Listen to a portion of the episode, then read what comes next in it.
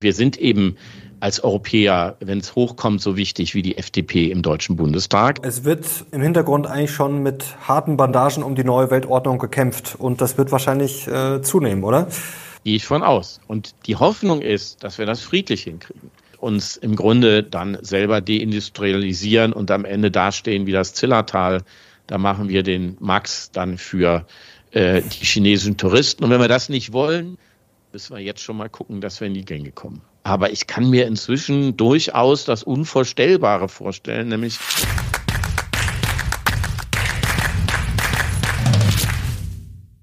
Servus Leute und herzlich willkommen in einem brandneuen Video auf meinem Kanal. Mein Name ist Mario Lochner und ich bin heute zurück mit einem hochkarätigen Gast. Er lebt seit fast 30 Jahren in China, gilt als der China-Experte schlechthin in Deutschland und er hat ein brandneues, spannendes Buch geschrieben mit dem Titel China to Go. Herzlich willkommen, Frank Sieren. Hallo, freut mich wieder. Frank, sehr schön, dass du wieder zu Gast bist. Und heute haben wir spannende Themen. Wir müssen natürlich über die BRICS sprechen, über China, die Wirtschaft, auch die Probleme natürlich, ja, wie es da gerade wirklich aussieht. Aber ich glaube, wir kriegen heute auch ein paar spannende Insights, ja, was in China gerade los ist und ja, was vielleicht auch die Leute vom Hocker haut, auch Überraschungen, was da technologisch schon möglich ist. Sehr, sehr interessant. Fangen wir mal an mit chinesischen Autos. Da wird gerade sehr viel debattiert. Zuletzt Schlagzahlen in Mexiko. Das kam sehr überraschend. 20 Prozent aller verkauften Autos im Oktober aus China. Vor ein paar Jahren wurde da quasi noch gar kein chinesisches Auto verkauft. Sind die deutschen Autobauer bei der Konkurrenz bald nur noch ein Fall, nur noch gut fürs Museum? Naja, also es wird auf jeden Fall ein ähm, harter Kampf werden, äh, ähm, weil die chinesischen Autobauer ähm, bei den Batterieplattformen viel besser sind. Sie sind auch schneller. Also sie schaffen so ein neues Auto in 38 Monaten. Die Deutschen brauchen da noch über 50. Ähm, und sie sind auch sehr, sehr stark, was die Vernetzung betrifft. Das sieht man jetzt gerade bei Huawei. Das ist ja sozusagen der Vernetzungsspezialist. Ähm, der hat sich jetzt mit einem Autohersteller zusammengetan, Aito, und hat ein neues Fahrzeug auf den Markt gebracht und haben, die haben aus dem Stand im Oktober 60.000 ähm, Vorbestellungen, bezahlte Vorbestellungen abgeräumt. Inzwischen sind es schon 100.000. Also ähm, da gibt es äh, dramatische Veränderungen und äh, ähm, es wird wahrscheinlich darauf hinauslaufen, dass wir aus eigener Kraft den ähm, Vorsprung nicht einholen können und äh, dass es jetzt äh, umgekehrt wird wie früher. Früher mussten die chinesischen Hersteller Joint Ventures machen, um an die Technologie zu kommen, um mithalten zu können. Jetzt müssen wir mit den Chinesen Joint Ventures machen, so wie Volkswagen bei der Plattform. Ähm, um ähm, vorne dabei zu bleiben. Also das wird sehr, sehr eng. Auch noch aus einem zweiten Grund, weil der sozusagen der Geschmack der Konsumenten sich auch verändert. Also nicht nur die mhm. Hersteller mhm. sind selbstbewusst, sondern auch die Konsumenten. Die finden jetzt äh, Fahrspaß ähm, oder all das, was wir auf dem Autoquartett noch hatten früher. Das interessiert die nicht mehr so im, im Stau der Megacities und auf der Autobahn, wo man sowieso nur maximal 120 fahren darf. Und da sagen die sich jetzt, ja, eigentlich ist mein Auto eher eine Lounge. Also ich will mich gar nicht mehr in den 911er reinquetschen, weil ich kann mit dem sowieso nicht fahren, ähm, sondern es ist eher der Van, da sind äh, Business-Class-Sitze drin, ähm, der ist hochgradig vernetzt und ob ich fahre oder nicht fahre, will ich am liebsten gar nicht mehr merken. Äh, sondern ähm, möchte so ein Lounge-Gefühl haben oder meine Meetings da machen oder einfach pennen. Und das hat sich jetzt bis in den Bereich der Luxusfahrzeuge ähm, hochgespielt mhm. sozusagen, so dass jetzt auch Porsche ähm, nicht mehr die äh, Verkaufszahlen hat, die es äh, ähm, früher noch gab. Also dramatische Veränderungen, auf die wir uns ganz schnell einstellen müssen, sonst wird es wirklich eng. Vor kurzem habe ich mit Philipp Vornrang gesprochen. Der ist regelmäßig in China, war vor kurzem auch vor Ort und hat gemeint, es war schon beeindruckend. Früher hat man da sehr schnell deutsche Autos rumfahren sehen, VW und Co. Mittlerweile ähm, ja, nur noch wenige. Ist das auch dein Eindruck? Ist es mittlerweile schwer, deutsche Autos zu finden? Und was können denn die chinesischen Autos wirklich? Was sind deine eigenen Erfahrungen? Naja, es ist also noch nicht schwer, deutsche Autos zu finden, aber sie werden eben weniger. Und mhm. äh, es, es sind immer mehr chinesische Marken, auch wirklich gut aussehende Autos, nicht nur vom Marktführer BYD, sondern eben auch von anderen Herstellern. Es kommen auch immer neue Hersteller dazu. Viele haben noch kein Geld verdient mit ihren Autos. Das ist bei BYD sicherlich anders. Aber das sind schon dramatische Veränderungen und ähm, die Autos sind auch einfach gut. Also das muss man sagen, die sind gut verarbeitet. Ähm, ähm, die sind in der Regel besser vernetzt als die deutschen Autos. Das ist ja ähm, immer wichtiger. Ähm, und äh, da wird es halt auch dann schwierig, gerade bei dem Thema Extras, ähm, wo dann in den chinesischen Fahrzeugen schon alles drin ist, was man sich bei den deutschen Wettbewerbern dann müh mühsam dazu kaufen muss. Das heißt, äh, das wird äh, richtig hart. Äh, ähm, und ähm, wir müssen jetzt sozusagen alle zusammenhalten. Und ich kann mir inzwischen vorstellen, äh, dass sogar die deutschen Hersteller ähm, äh, zusammen enger zusammenarbeiten werden. Es hat ja vor kurzem schon eine Entscheidung gegeben, die einen aufhorchen lässt. Da haben BMW und Mercedes beschlossen, ähm, bei den Ladestationen zusammenzuarbeiten. Das ist ein erster Schritt. Aber ich kann mir inzwischen durchaus das Unvorstellbare vorstellen, nämlich, dass die alle eine Plattform haben. Ähm, das ist natürlich für die Hersteller selber noch nicht ähm, mhm. im Bereich des Denkbaren, aber das kann schnell passieren. Ähm, auf jeden Fall eine dramatische Veränderung und es ist klipp und klar, die Chinesen geben inzwischen, und das ist die große Überraschung in dieser Industrie, den Takt an, und zwar nicht nur in China, sondern auch weltweit. Jetzt wollen wir natürlich auch über Deutschland sprechen, vielleicht schon mal um die Frage vorwegzunehmen. Du warnst schon länger davor, dass Deutschland drohe, ein Wirtschaftszwerg zu werden. Erstens wegen der Konkurrenz natürlich, die immer stärker wird. Die Amerikaner machen ja auch keine so schlechte Figur. Der globale Süden und so weiter und so fort. Und natürlich auch unsere eigenen Probleme. Also ist Deutschland gerade auf der Autobahn zum Wirtschaftszwerg aus deiner Sicht? Naja, wir haben immer noch die starken Hidden Champions, äh, den deutschen Mittelstand, mhm. äh, ähm, der sich auch ganz gut auf die neue Situation einstellt. Ähm, ähm, die, die, die DAX-Konzerne versuchen das auch, da wird es schon, schon schwieriger, die sind nicht ganz so wendig.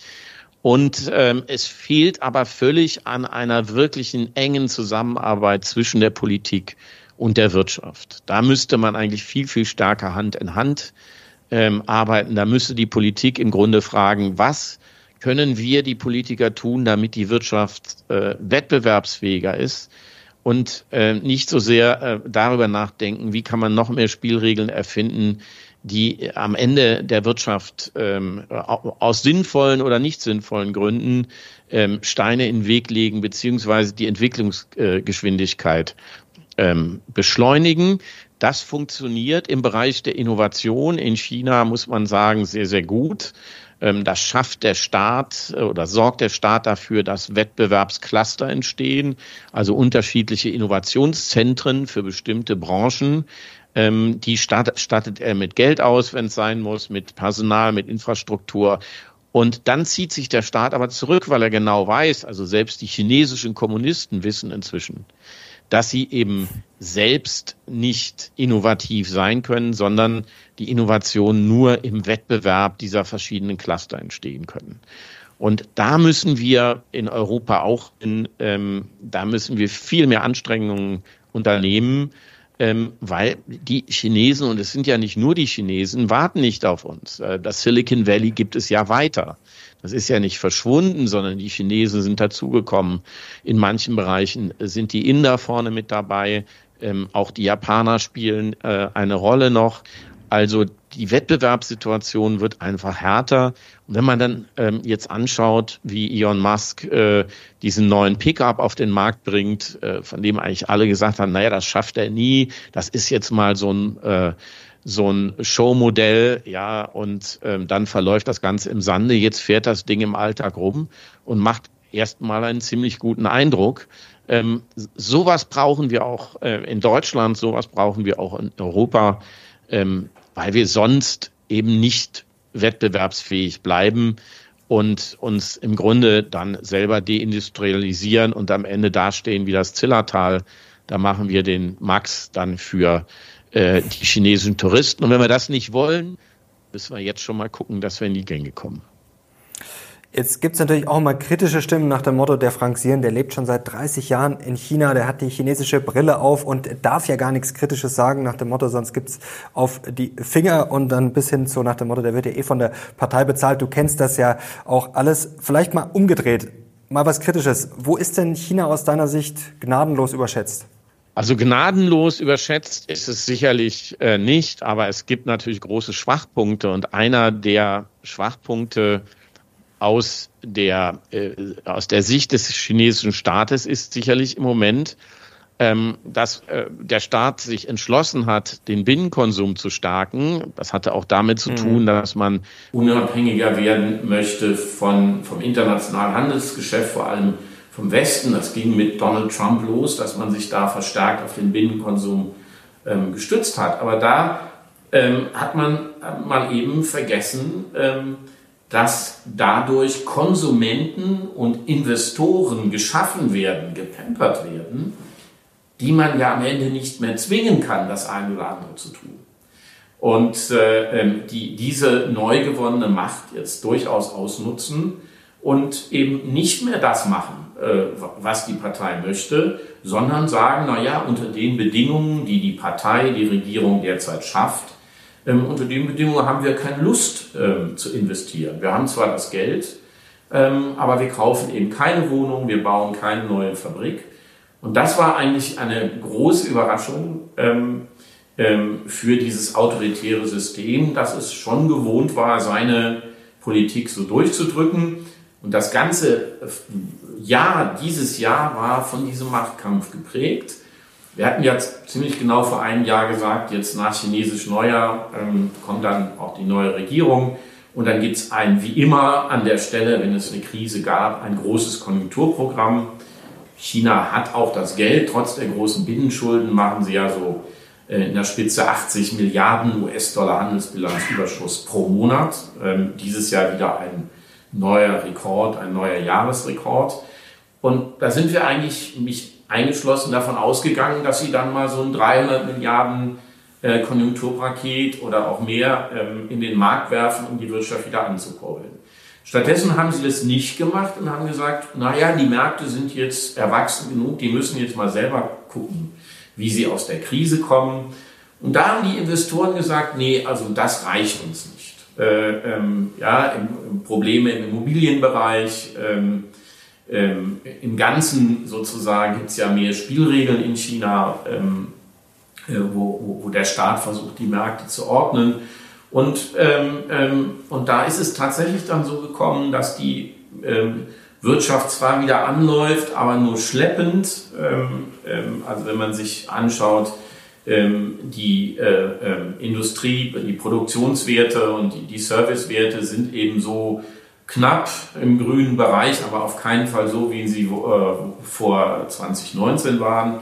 Ähm, mhm. Es wird langsam besser, aber es ist ein Machtkampf. Und das ist eine wirklich neue Entwicklung, weil jetzt sozusagen die chinesische Führung auch ein bisschen die Grenzen ihrer Macht spürt. Ähm, und mein Eindruck ist, da haben sie nicht mit gerechnet, das hatten sie nicht richtig auf dem Schirm. Und jetzt muss man halt die Investitionsbedingungen ausverhandeln. Ähm, das dauert ein bisschen länger, ist aber wahrscheinlich am Ende ähm, ähm, aus der Abteilung mehr Mitbestimmung der bessere Weg. Und das ist sicherlich etwas, mit, an dem die chinesische Führung derzeit äh, ziemlich zu knabbern hat. Ähm, daneben gibt es natürlich die allbekannten Probleme ähm, im Umgang mit der Pressefreiheit, dass es eben eine sehr starke Zensur gibt, die in Bereichen auch zugenommen hat. Ähm, das halte ich nicht für sinnvoll, ähm, weil damit sozusagen das Korrektiv der Medien fehlt. Da könnte man die Zügel sicherlich etwas locker lassen. Dann die ganze Frage ähm, Umgang mit Minderheiten. Ähm, die Lage in Xinjiang hat sich augenscheinlich entspannt, aber es ist natürlich immer noch eine Art und Weise, äh, wie mit den Uiguren umgegangen wird, die unseren Vorstellungen überhaupt nicht entspricht, die sich mit unseren Wertevorstellungen nicht vereinbaren lässt. Ähm, das Gleiche gilt für die Möglichkeit der Kommunistischen Partei, ähm, dann doch immer wieder das Rechtssystem auszuhebeln. Ähm, die Rechtsstaatlichkeit ist besser geworden, aber am Ende kann die Partei im Grunde sagen, nee, da sehen wir das jetzt anders. Dann machen wir das so, wie wir das wollen. Das sind alles äh, große Probleme, die das Land hat und wo man auch kritisch draufschauen muss. Ähm, hinzu kommt die Reideologisierung. Sie versuchen die Zügel wieder so ein bisschen stärker anzuziehen, schon nach, einer, äh, seit einer Weile. Aber am Ende ähm, ähm, ist natürlich für uns der entscheidende Faktor, ähm, äh, wie, wie wir unsere Wettbewerbsfähigkeit wieder hinkriegen. Wir können uns lange mit den Schwachstellen äh, Chinas beschäftigen. Und da kommt dann auch immer sehr schnell raus, wir sind gut und die sind schlecht. Äh, ähm, aber wir können sie natürlich nicht mehr zwingen, das zu tun, was, sie, was wir wollen oder was wir für richtig halten. Ähm, aber auf der anderen Seite, wenn wir dann vergessen, äh, uns mit der Wettbewerbsfähigkeit zu beschäftigen, und da müssen wir uns mehr an die eigene Nase fassen, da ist das Ergebnis, wir werden schlechter und die werden stärker ähm, äh, dann haben wir früher oder später ein, ein, ein ganz großes Problem. Und ich glaube, wir müssen uns viel, viel stärker mit der Innovationskraft Chinas beschäftigen ähm, und äh, mit deren Zielen, mit deren Vorstellungen, mit der Tatsache, dass sie eben zunehmend nicht mehr nur Partner sind, die unsere äh, Produkte günstig herstellen, sondern eben auch Wettbewerber, die eigene Produkte haben und wenn immer wir was anbieten, fragen sich die Chinesen natürlich inzwischen, können wir das nicht fast genauso gut für einen günstigeren Preis? Und dann wird es halt schwierig mit unseren Produkten. Ähm, also ich glaube, wir müssen beides im Blick haben, aber meinem Eindruck nach ähm, äh, beschäftigen wir uns viel zu wenig noch mit den Herausforderungen, die aus China kommen. Zumal ich glaube, dass die, äh, äh was die Innovationskraft betrifft, äh, sich die Chinesen gerade erst warm laufen also die das sozusagen ähm, ihr Innovationspotenzial gerade erst aufbauen. Und dann gibt es eben ganz überraschende Entwicklungen ähm, ähm, in ganz verschiedenen Bereichen. Ähm, kürzlich wurde das erste chinesische Krebsmittel äh, in Amerika zugelassen, das viel billiger mhm. ist. Ähm, da wird es wahrscheinlich eine ähnliche Entwicklung geben wie bei den Solarzellen. Ähm, ähm, dann gab es, äh, wurde jetzt jüngst gemeldet, gibt es jetzt vollautomatische äh, Gemüsefarmen auf 20 Stockwerken, wo gar kein Mensch mehr arbeitet, die automatisch versorgt werden. Oder vor vier, sechs Wochen ähm, wurde im Grunde etwas Alltag, was wir eigentlich nur aus Science-Fiction-Filmen kennen, nämlich ähm, ähm, autonom fliegende Drohnen für zwei Personen, die in Shenzhen, in der südchinesischen Megacity, im Alltag ähm, jetzt fliegen dürfen, haben einen Radius von etwa 35 Kilometern. Und da sitzt kein Pilot mehr drin. Da steigt man mit zwei Personen und Gepäck ein und wird, äh, kann schon äh, vom Flughafen dann sich äh, zu einem der Tower fliegen lassen und ähm, spart dort schon wieder eine Stunde Anreise. Ähm, ähm, da ganz, ja ganz kurze Zwischenfrage. Ähm, ja.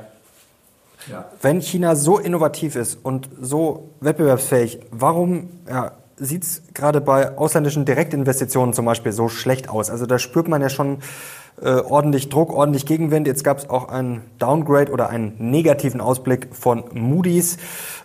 Äh, es wird befürchtet die Gefahr eines dauerhaft niedrigen Wirtschaftswachstums. Natürlich geht es auch um Schulden und Co.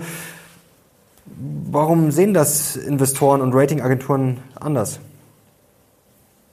Naja, ich weiß gar nicht, ob sie es anders sehen, sondern sie machen eigentlich das Gleiche wie die Investoren und Konsumenten im Land. Sie sagen, die mhm. Bedingungen sind im Moment nicht so günstig und deswegen warten wir erstmal ab. Jetzt muss man natürlich sagen, dass die Zahl der Auslandsinvestitionen etwas verfälscht wird dadurch, dass viele Investitionen aus den Gewinnen im Land sozusagen refinanziert werden. Ähm, also wenn Volkswagen ein, ein, ein, neues Werk baut, dann äh, schicken sie kein Geld aus Deutschland, sondern dann machen sie das aus den Gewinnen, die es in, ähm, äh, äh die es in China gegeben hat. Aber dennoch ist das das gleiche Phänomen. Und das ist eigentlich ähm, ähm, eine ähm, positive Entwicklung insofern, als das jetzt verhandelt wird. Als dass jetzt sozusagen zum Beispiel die Regierung ganz plötzlich sich entschieden hat, Visafreiheit zu machen für äh, wichtige europäische Länder und für Malaysia. Das heißt, man darf seit kurzem ähm, ohne Visum zwei Wochen nach China reisen. Also da darf man jetzt sozusagen äh, nicht den Eindruck bekommen, dass China am Abgrund steht, sondern ähm, äh, die Bedingungen der Investitionen werden eben jetzt stärker und umfangreicher ausgehandelt, als das noch vor zehn Jahren. Jetzt hat Frau von der Leyen und die EU natürlich auch das bemerkt, was du gerade äh, erklärt hast, dass die Chinesen im Zweifel ja, gute Produkte haben oder es vor allem billiger herstellen können. Eine Handelsungleichheit wird da jetzt natürlich beklagt zwischen China und der EU. Die habe sich in den letzten zwei Jahren verdoppelt. Also derzeit exportiere China dreimal mehr in die EU als die EU nach China. Droht da jetzt aus deiner Sicht der ganz große Handelskrieg und ist das sinnvoll aus deiner Sicht, was die EU da gerade ja, sozusagen plant oder bemängelt? Naja, es ist vielleicht ein bisschen zu kurz gedacht und ein bisschen zu sehr auf die Innenpolitik geschielt. Das Verhältnis ist ja viel komplizierter. Es geht ja nicht mhm. nur um die Handelsbilanz, sondern es geht ja auch darum, dass wir für 300, 350 äh, Milliarden ähm, äh, Produkte in China herstellen auch. Ähm, also eine ähm, Summe, die äh, wahrscheinlich sogar größer ist als die der Handelsbilanz. Und ähm, wenn man jetzt sozusagen ähm, das äh, dazu rechnet und dann mal schaut, was die Chinesen äh, gleichzeitig in Europa herstellen, was ein kleiner Prozentsatz ist, dann ist dieses Bild schon viel ausgewogener. Ähm, nun macht es natürlich Sinn, seine eigenen Interessen klar und deutlich zu vertreten und auch Chancen zu suchen, um seine Position zu verbessern. Aber ob das jetzt der richtige Weg ist, ähm, weil das natürlich sehr schnell dazu führen könnte, dass die Unternehmen in China dann äh, größere Schwierigkeiten bekommen. Und so war ja auch die Reaktion der deutschen Autoindustrie äh, relativ schnell auf die Ankündigung von Frau von der Leyen, dass man jetzt Zölle gegen ähm, äh, chinesische E-Autos erheben will. Also äh, da muss man schon ein bisschen mehr ins Detail gehen. Sicherlich macht es Sinn, bei diesem EU-Gipfel ähm, klar zu sagen, was man will, ähm, ähm, auch deutlich zu machen, dass da Ungleichgewichte sind. Aber ähm, eine Lösung ähm, ist wahrscheinlich schwieriger, als sich das mancher Politiker auf den ersten Blick vorstellt.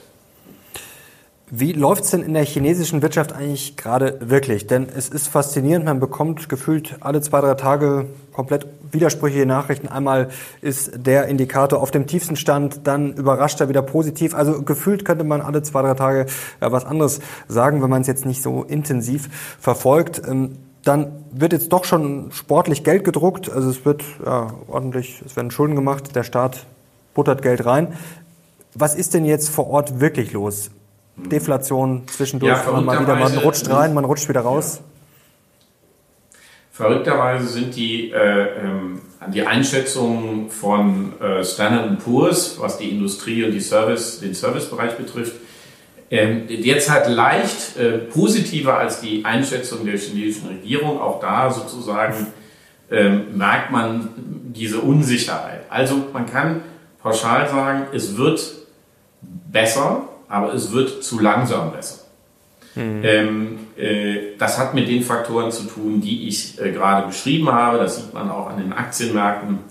Ähm, das ist ja eher auch eher eine traurige Entwicklung. Ähm, äh, aber wenn man sich die Fundamentals anschaut, ähm, das ist auch ganz wichtig, dann ähm, ist es eigentlich schon so, dass die stabil sind. Also es gibt äh, keine hohe Inflation. Es gibt praktisch keine Inflation, sondern eher eine deflationäre Entwicklung.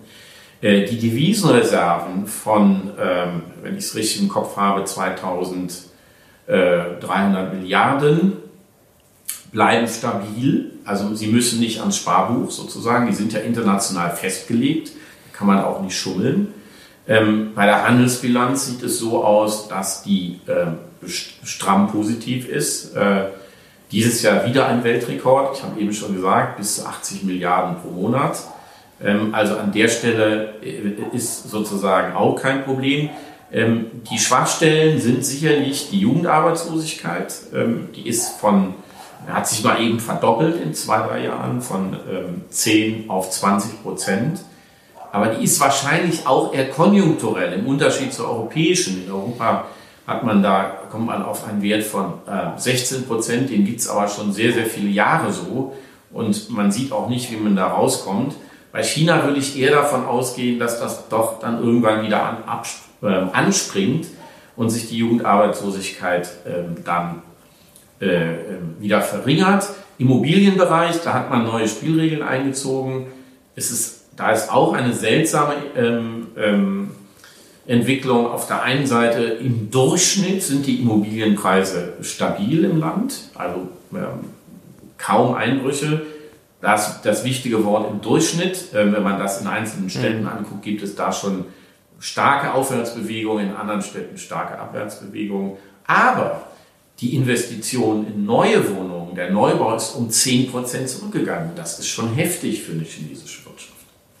Ähm, lange Rede, kurzer Sinn. Ähm, also ähm, ähm das Land steht nicht am Rande des Abgrunds. Ähm, es wird auch dieses Jahr mit einem Anteil von 18% etwa 30 des Wachstums der Weltwirtschaft einspielen. Also da stimmen auch die internationalen Relationen. Aber die Wirtschaft springt nicht mehr so schnell und nicht mehr richtig an. Und es ist schwierig zu sagen, wie lange dieser Aushandlungsprozess äh, noch geht, wann ähm, die chinesische Regierung aufhört, den Schäuble zu spielen und sozusagen den Geldsack wieder aufmacht. Das möchte man natürlich andererseits auch nicht, weil die Binnenverschuldung dramatisch hoch ist. Das ist nicht ganz so schlimm, weil die Auslandsverschuldung gering ist. Es kann einen also mhm. niemand vom Ausland zwingen, äh, sozusagen zu bedienen, aber trotzdem eine äh, schwierige Situation. Und ähm, ja, deswegen wird es sehr schwierig zu, zu, zu, zu sagen, wie das nächste Jahr wird. Es hängt am Ende tatsächlich davon ab, ob es der Regierung gelingt und der Partei gelingt, ähm, ein Vertrauen zu schaffen, wo die Investoren sagen, jetzt äh, kaufen wir wieder Wohnungen, jetzt bauen wir wieder Fabriken, jetzt kaufen wir wieder Autos. Vielleicht noch ganz kurze Nachfrage dazu. Also wenn man das von außen jetzt sieht und man sieht die Handelsbilanz, also man sieht, es wird ordentlich exportiert, die chinesischen Autos ja, werden langsam ernst genommen, man ist jetzt raus aus Covid und Deflation deutet aber eher darauf hin, der chinesische Verbraucher ist vorsichtig, es wird eher weniger gekauft. Eigentlich müsste doch die Stimmung gerade bei Chinesen super sein, oder? Nach dem Motto, ja, wir erobern die Welt, wir sind gerade richtig ja, eigentlich am Schaffen, am Machen warum ist da die Stimmung hm. nicht so gut? Warum ist der Verbraucher so vorsichtig? Ja, aber das ist doch klar, weil die, die Konsumenten und Investoren sind ja verunsichert. Die, die handeln ja ähm, vielleicht auch ein bisschen taktisch, aber vor allem sagen sie, irgendwie ist das Umfeld nicht mehr so, wie das früher war. Mhm. Und sind dann eben zögerlich. Und Zögerlichkeit ist jetzt mit guter Stimmung nicht so gut verein, zu vereinbaren. Also ähm, sie verstehen irgendwie auch, dass äh, die Wirtschaft umgebaut werden muss von Wachstum um jeden Preis in Richtung eines nachhaltigen Wachstums, jetzt auch im, in Richtung Klima, aber, aber ähm, vor allem auch mit verlässlicheren Spielregeln, also sozusagen nachhaltiger. Eine Immobilienwirtschaft, in der keine Blasen entstehen und so weiter und so fort. Äh, ähm, Sie verstehen das irgendwie auch, aber es, so eine Umbauphase ist halt schon eine eher unangenehme Situation. Und ähm, äh, dazu muss man sagen, Chinesen, Chinesen sind ja auch durch den Aufstieg sehr verwöhnt. Mhm. Das heißt, sie kennen das gar nicht, dass es jetzt so eine Umbauphase gibt. Selbst in den ersten zehn Jahren der ähm, Amtszeit von, des Präsidenten von Xi Jinping wurde das, äh, ist das äh, pro Kopf Haushalt, nee, das Haushaltseinkommen, nicht pro Kopf Einkommen, um so 5, 6 Prozent im Jahr gestiegen. Das ist natürlich eine ganz komfortable Situation. Und das wird jetzt alles anders. Ich glaube nicht, dass die, äh, der Aufstieg der chinesischen Wirtschaft zu Ende erzählt ist und dass jetzt eine Phase der Stagnation kommt, wie wir sie seit 1989 in Japan haben. Aber es wird eben nicht so fraglos mehr bergauf gehen, sondern es wird in kleinen Schritten gehen. Ähm, ähm, aber das Potenzial ist ja eigentlich da. Also erstmal äh, ähm, äh, Pro-Kopf-Einkommen ist auf der Höhe von Bulgarien. Die Produktivität, die durchschnittliche, ist noch vergleichsweise niedrig. Wenn man sich die Industrienationen, die etablierten Industrienationen anschaut, ähm, ähm, dann äh, ähm, die ganze Frage Umweltschutz, äh, was, da was da an Häusern äh, umgebaut werden muss in Richtung von ähm, ähm, Energie, mehr, mehr ähm, Energiesicherheit beziehungsweise äh, ich weiß gar nicht, wie man das sagt, also dass diese in Richtung Niedrigenergiehäuser im Grunde, was das Energieeffizienz kostet, meinst du? Da investiert, ja, Das war das Wort, was ich gesucht habe. Aber das ähm, klingt ja fast also schon ein bisschen nach Deutschland äh, mit Umbau und so ein bisschen langsamer. Das klingt ja schon so ein bisschen nach unserem Problem. Naja, also so, also so weit würde ich jetzt noch nicht gehen. Äh, da ist noch ein bisschen was dazwischen. Man darf ja nicht vergessen, sie äh, machen dann schon über 5 Prozent ja, dieses mhm. Jahr noch. Ähm, das, ist, das ist nach 3 Prozent im letzten Jahr wenig, 3, noch was. Ähm, da hätte man jetzt schon einen Ausschlag in Richtung 6, 7 Prozent erwartet.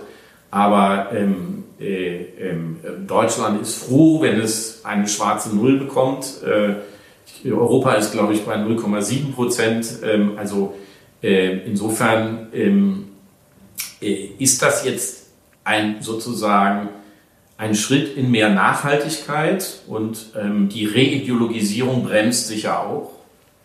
Ähm, ähm, da versucht man eben sozusagen die Zügel kurz zu halten ähm, in dem Maße, in dem man unter Umständen auch wirtschaftlich mehr Spielraum geben muss. Ob das sozusagen parallel funktioniert, das wird sich zeigen müssen. Aber der entscheidende Unterschied ist eben jetzt, dass wir gesehen haben, dass die Konsumenten und Investoren sagen, nö, das haben wir uns anders vorgestellt. Und das ist was wirklich Neues in dieser Art und Weise. Ähm, ähm, neu in den 30 Jahren, in denen ich jetzt in China bin.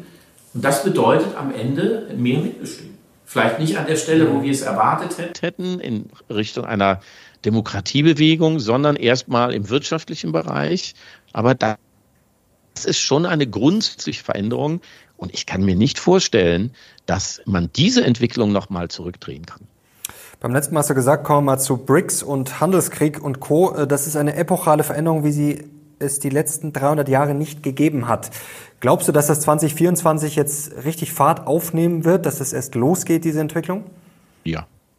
Und was siehst du da auf ja. uns zukommen? Also man sieht ja, man sieht ja, ähm, dass die BRICS-Länder doch besser zusammenhalten, diese sehr unterschiedlichen Länder, also Br Brasilien, Russland, ähm, China, Indien, ähm, beziehungsweise Indien, China und Südafrika, ähm, dass sie ihre Differenzen, die sie ja haben, schon allein aufgrund der politischen Systeme zurückstellen. Also es ist jetzt nicht so, dass Brasilien ähm, jetzt autoritärer werden möchte und ähm, es ist auch nicht so, dass China im Angesichts der größten Demokratie der Welt in Indien jetzt sagt, oh, wir müssen jetzt mal eben äh, mehr Demokratie wagen. Das ist nicht so. Also die Differenzen bestehen. Es gibt auch Grenzstreitigkeiten weiterhin zwischen China und Indien. Aber man stellt diese Differenzen zurück zugunsten ähm, von am Ende zwei gemeinsamen Zielen. Es gibt sicherlich noch mehr, aber das sind die entscheidenden Ziele äh, im Moment. Und das ist zum einen eine Alternative zum US-Dollar das ist etwas, ähm, wo man eigentlich sagen muss, ähm, da können selbst die Europäer ähm, zustimmen. Da, äh, da mehr Wettbewerb bei den Weltwährungen zu haben, ist sicherlich eine positive Entwicklung, was auch die Handelskosten betrifft. Und das andere ist der Umbau der globalen Institutionen ebenfalls in Richtung mehr Mitbestimmung, ähm, beziehungsweise in Institutionen, die jetzt nicht mehr die Machtverhältnisse von 1950 wiedergeben, als sie gegründet wurden, ähm, sondern die realen Machtverhältnisse. Und heute sind eben Brasilien, Indien, Indonesien und andere Länder ähm, ähm, viel, viel stärker, spielen eine viel größere Rolle. Und diese Länder fragen meiner Ansicht nach zu Recht, warum müssen Frankreich und vor allem England einen ständigen Sitz im UN-Sicherheitsrat haben und Brasilien ähm, ähm, ähm, und Indien äh, bleiben außen vor. Also das sind sicherlich Debatten, ähm, die wir führen müssen. Und ähm, das äh, ähnlich, äh, das Gleiche gilt auch für die Frage, wer wie viel Klimaschutz ähm, machen muss und ob es nicht vielleicht sogar vom Westen Reparations, Klimareparationszahlungen für die Entwicklungsländer, äh, äh für die aufsteigenden Länder geben muss. Wir messen das ja gerne nach heutigem Stand. Da sind die Chinesen ähm, als Land gesehen mit Abstand die größten Umweltverschmutzer. Pro Kopf sieht das schon wieder anders aus. Da sind die Amerikaner vorne. Und wenn man aber dann mal anfängt, 1960 von 1960 zu messen ähm, und sagen und sagt, jedes Land hat ein Klimabudget, ähm, äh, das verhindern soll, ähm, ähm, dass äh, es eine Erwärmung über 1,5 Grad gibt, dann haben die Amerikaner, aber auch die Deutschen ihr Klimabudget 1980 schon ausgeschöpft und die Amerikaner sind 400 Prozent über Budget, während die Chinesen erst 56 Prozent ihres Budgets ähm, verbraucht haben. Das sind die großen Debatten, die es äh, derzeit beim Klimagipfel gilt, äh, gibt. Und wir müssen, so wie die Machtverhältnisse sind, uns darauf einstellen, ähm, dass die Position der aufsteigenden Länder immer mehr an Macht gewinnt, seitdem sie jetzt eben ähm, mehr Wirtschaftskraft haben als die traditionellen G7-Länder. Ähm, viermal mehr Menschen vertreten sie äh, sowieso. Und jetzt wird ja äh, BRICS auch noch erweitert in BRICS Plus. Und da kommen dann auch zentrale Player bei der klassischen äh, Energieversorgung ähm, ähm, dazu, da, Iran und äh, Saudi-Arabien, die jetzt eben ähm, enger ähm, mit den aufsteigenden Ländern zusammenarbeiten, schlicht und einfach, weil das ihre größten Kunden sind, vor allem China. Früher war, waren halt die Amerikaner die größten Kunden Frank. der Saudis äh, zu Zeiten des Petrodollars. Ja. Kann ich da ganz kurz einhaken? BRICS Plus ist ein gutes Stichwort. In äh, Argentinien, die sollen ja auch dazu kommen oder wurden eingeladen, hat vor kurzem Herr Millet gewonnen. Der ist gar kein Freund von China, auch generell von BRICS nicht. Er hat gesagt, er steht für die Freiheit. Lula, äh, China und Co. Äh, eher nicht. Und er will sogar einen Dollar einführen. Also ist da bei BRICS, ich sage es jetzt mal provokant, ist da nicht sehr, sehr viel Wunschdenken dabei, auch wenn natürlich sicherlich äh, die Diskussionen alle berechtigt sind. Du hast auch gerade gesagt, Frankreich, England, berechtigte Diskussion, auch mit Klima und Co. Aber glaubst du, dass der Westen da einfach sagt, ja, habt ihr recht, hier, mach mal. Also das hat doch ein ungeheures Konfliktpotenzial auch, oder? Das hat ein ungeheures Konfliktpotenzial. Argentinien, ähm, da muss man jetzt mal abwarten, äh, wie sich das dann am Ende tatsächlich austariert. Die Außenministerin hat jetzt gesagt, sie wollen nicht in BRICS. Ähm, am Ende wird es aber um die Frage gehen, wer hat das meiste Geld ähm, um Argentinien aus der Krise zu helfen. Und ähm, ähm, da ähm, glaube ich, ist das Spiel noch nicht zu Ende gedacht. Mhm. Oder vielleicht ist das jetzt auch eine Phase, wo man mal mit dem anderen verhandelt, um zu sehen, was gibt's von den USA, um dann zu sehen, ob die Chinesen noch ein bisschen nachlegen. Also das ist jetzt noch zu früh, ähm, aber ähm, äh, grundsätzlich müssen wir uns diesen ähm, Themen stellen. Natürlich werden wir und sollen wir nicht sagen, na ja, einfach, äh, jetzt geht eben eine Epoche zu Ende, die Minderheit des Westens kann die Spielregeln der Mehrheit nicht mehr bestimmen. Aber diese Machtkämpfe wird es geben. Und wenn man sich die äh, ähm, gemeinsame Erklärung ähm, äh, von G20 in diesem Jahr anschaut, dann spielen die Positionen des Westens ähm, dort eine viel, viel geringere Rolle ähm, als noch äh, vor zwei, drei oder fünf Jahren. Ähm, schlicht und einfach, weil die aufsteigenden Länder in diesem Gremium inzwischen die Mehrheit haben und auch die Einigkeit und die Macht, ihre Interessen durchzusetzen. Das geht ja jetzt nicht um die Frage, ähm, ob wir sozusagen das gut finden oder nicht. Das ist erst der zweite Punkt, sondern wir müssen diese Machtverschiebung erst einmal feststellen. Mhm. Wir müssen uns auf sie einstellen dann können wir immer noch hoffen, dass die äh, BRICS-Länder nicht zusammenhalten. Ähm, nur wenn man sich anschaut, äh, die äh, Belt and Road Initiative, also die neue, neue Seidenstraße, da sind 152 äh, Länder Mitglied. Auch da gibt's immer mal wieder ein Land, das sagt, hm, ich bin unzufrieden. In Asien die Philippinen, in Europa will Italien jetzt wieder raus, aber im Großen und Ganzen ähm, überwiegen die Vorteile gegenüber den Nachteilen. Und ich glaube, ähm, wenn wir das nicht realistisch einschätzen, dann kommen wir eben ähm, ähnlich wie bei der Autoindustrie ähm, ähm, relativ schnell ähm, in die Defensive. Und ich kann mich noch an Gespräche mit Herrn Winterkorn erinnern, dem ehemaligen äh, mhm. VW-Vorstandsvorsitzenden, ähm, der, der da sozusagen, der sich überhaupt nicht vorstellen konnte, äh, dass das passiert, was jetzt passiert ist und gar nicht bereit war, sich über diese Variante der Entwicklung äh, Gedanken zu machen. Und da muss man sagen, ähm, Warren Buffett und Munger ähm, haben vor über 15 Jahren in BYD investiert. Also es war nicht so, dass man das nicht sehen konnte. Ähm, und das war einer der besten Investitionen, die sie gemacht haben. Äh, ähm, also deswegen, ähm, ja, es kann Schwierigkeiten geben. Sie können sich zerstreiten. Es kann langsamer gehen. Aber das Wichtige ist, wir müssen uns auf diese Herausforderung einstellen. Und wir müssen für den, für den Fall gewappnet sein, dass diese Länder zusammenhalten und sagen, nee, also wenn ihr im Kampf gegen den Klimawandel äh, Fortschritte wollt, dann müsst ihr diese oder jene Bedingungen ähm, akzeptieren. Und dann passiert eben auf globaler Ebene das, was wir auf nationalstaatlicher Ebene ja schon gewohnt sind. Wir müssen Konsens finden. Ja, und wir sind eben als Europäer, wenn es hochkommt, so wichtig wie die FDP im Deutschen Bundestag. Das heißt, ohne Koalitionspartner geht da gar nichts. Also es wird im Hintergrund eigentlich schon mit harten Bandagen um die neue Weltordnung gekämpft und das wird wahrscheinlich äh, zunehmen, oder? Gehe ich von aus. Und die Hoffnung ist, dass wir das friedlich hinkriegen, dass alle Beteiligten so vernünftig sind, ähm, dass sie äh, keinen Krieg riskieren, sondern dass sie eben in der Lage sind, ähm, einen Konsens zu finden. Und dazu muss man sich erstmal in die Situation des anderen hineinversetzen. Ja, man muss die Welt aus dessen Blickwinkel sehen, weil dann wird es einfacher, sozusagen zusammenzukommen. Das heißt, das heißt nicht, dass man das übernehmen muss, mhm. was die Chinesen jetzt gut finden oder die chinesische Politik. Aber ähm, früher war das halt nicht nötig. Da äh, wurde das gemacht, was wir wollten im Westen. Der Xi-Biden-Gipfel, der war ja vor kurzem, du hast äh, geschrieben auf LinkedIn, war geprägt von Entspannung.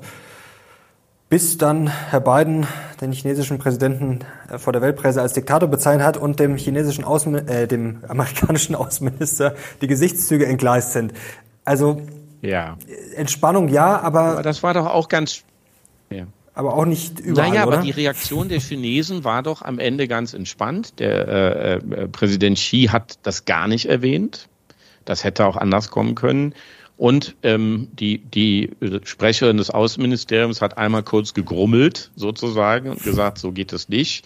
Und dann war das Thema vorbei. Also man wollte ähm, ähm, wegen äh, ähm, einer solchen Äußerung jetzt die, die, die gerade entstandene Annäherung nicht wieder riskieren. Die Sprecherin des Außenministeriums hat dann auch ganz ähm, eigenartig argumentiert. Sie hat nämlich ähm, ähm, gesagt, äh, am Ende ist, sind die schuld, die diese Frage gestellt haben. Das äh, macht man eigentlich nicht. Also sie hat Joe Biden fast ein bisschen in Schutz genommen. Ich will das mhm. jetzt nicht überzeichnen, aber unter anderen Umständen ähm, wäre da wieder Funkstille gewesen. Und ähm, die Entwicklungsrichtung ist aber derzeit eine andere. Ähm, die Militärs reden wieder miteinander. Ähm, man, hat, man hat beschlossen, wieder mehr zu telefonieren, direkt zu sprechen. Wenn man äh, die beiden hat aus dem Gebäude kommen sehen, als dann äh, Xi zu seinem Auto ging, ähm, äh, da hat man gesehen, das war jetzt keine ähm, äh, große Anspannung. Also die, die, die, die sind nicht aneinander geraten, sondern das war eine relativ entspannte Atmosphäre. Das konnte man an der Körpersprache sehen. Also insofern ähm, ist das jetzt erstmal eine Richtung zu mehr Vernunft. Nur das große Problem ist ja dann in einem Jahr, ähm, äh, wenn es Wahlen in den USA gibt. Ähm, ähm, und wir müssen damit rechnen, dass Trump äh, das nochmal schafft. Auch das ist etwas, was wir uns nicht wünschen, aber wo wir uns darauf einstellen müssen. Und dann wird das Verhältnis sicherlich wieder ruppiger, wenn es Joe Biden nochmal macht, wäre das für die chinesisch-amerikanischen Verhältnis äh, äh, Verbindung eine positive Nachricht. Ähm, also insofern, ja. ähm, trotzdem, trotz der Annäherung ist es ganz wichtig zu wissen, den Konflikt kriegt man natürlich nicht weg.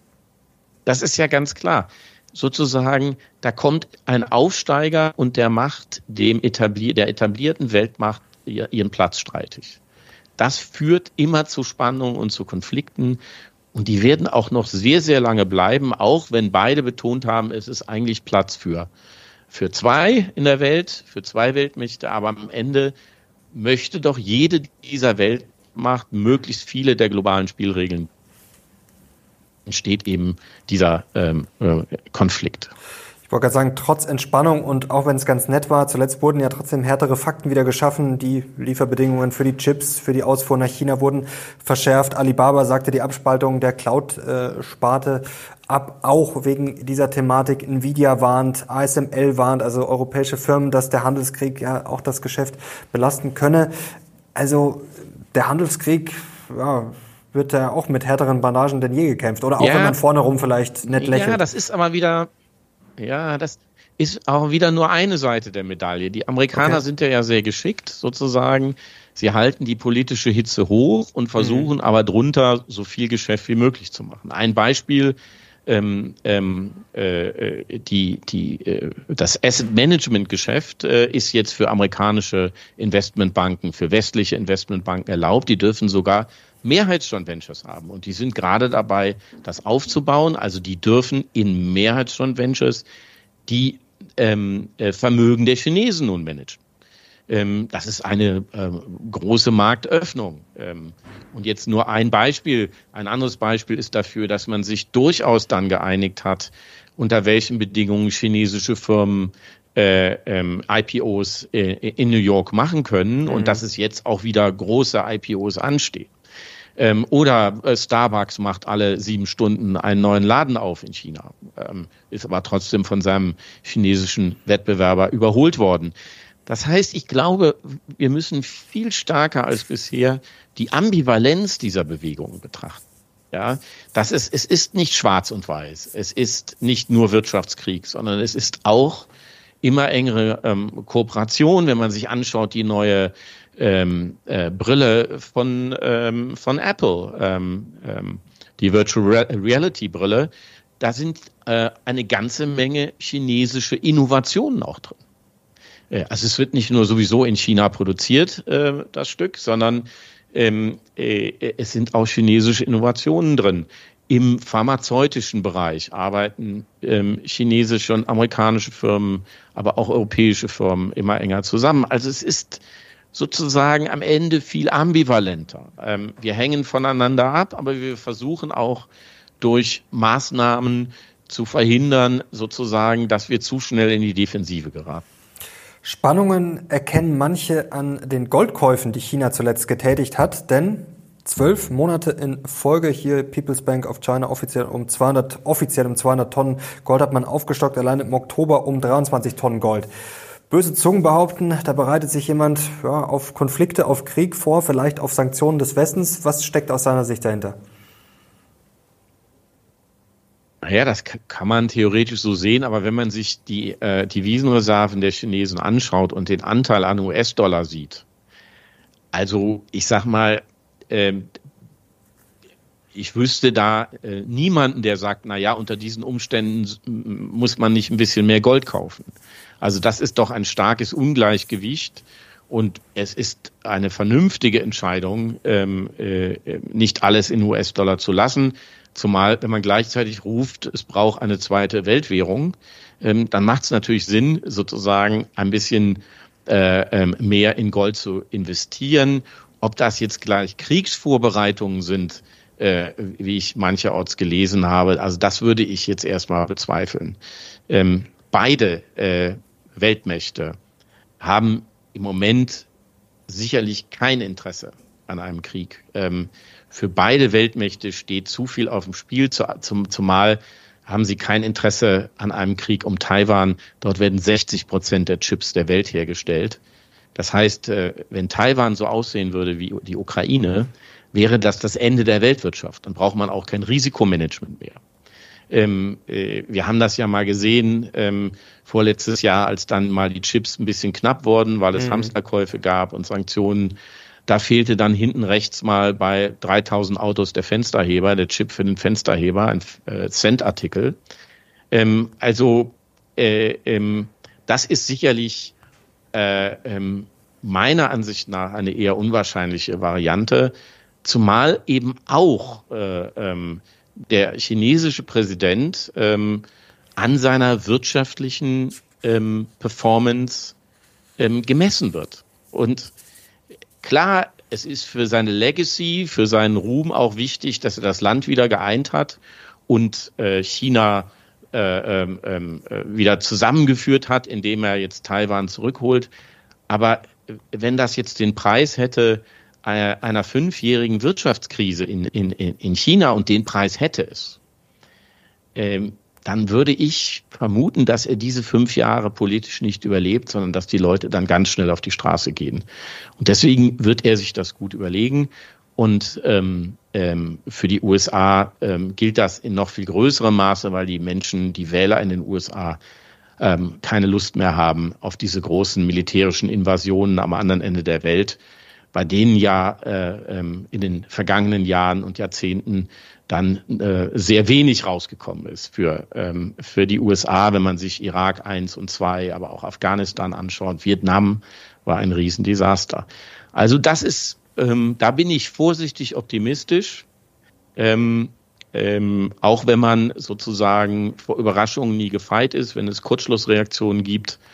Im Moment machen mir die beiden Spitzenpolitiker äh, Chinas und der USA eher einen ähm, ähm, äh, vernünftigen, ähm, mhm. äh, äh, taktisch rationalen Eindruck.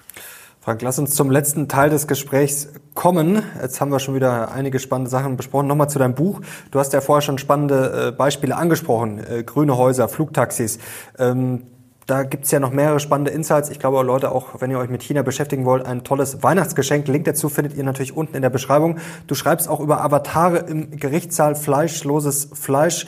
Was sind so die Sachen, die dich zuletzt umgehauen haben, um nochmal über ein paar positive Sachen zu sprechen? Naja, da gibt's ja, da gibt's viele spannende Entwicklungen, also sowohl geopolitisch auch äh, bei Innovationen. Das Schöne an dem Buch ist halt, dass es immer nur so kurze Texte sind, also mhm. fünf, sechs Minuten. Man kann sie in beliebiger Reihenfolge lesen.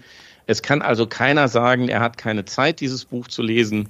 Ähm, äh, das ist äh, in kleinen Häppchen in beliebiger Reihenfolge ähm, möglich. Und es entsteht dann am Ende doch ein vielschichtigeres Gesamtbild und man hat ein bisschen mehr sich sozusagen äh, geübt im Perspektivwechsel und vielleicht versteht man dann, was die Chinesen wollen und wo sie herkommen und wie sie so aufgestellt sind, ein bisschen mehr als vorher. Das ist zumindest der Versuch.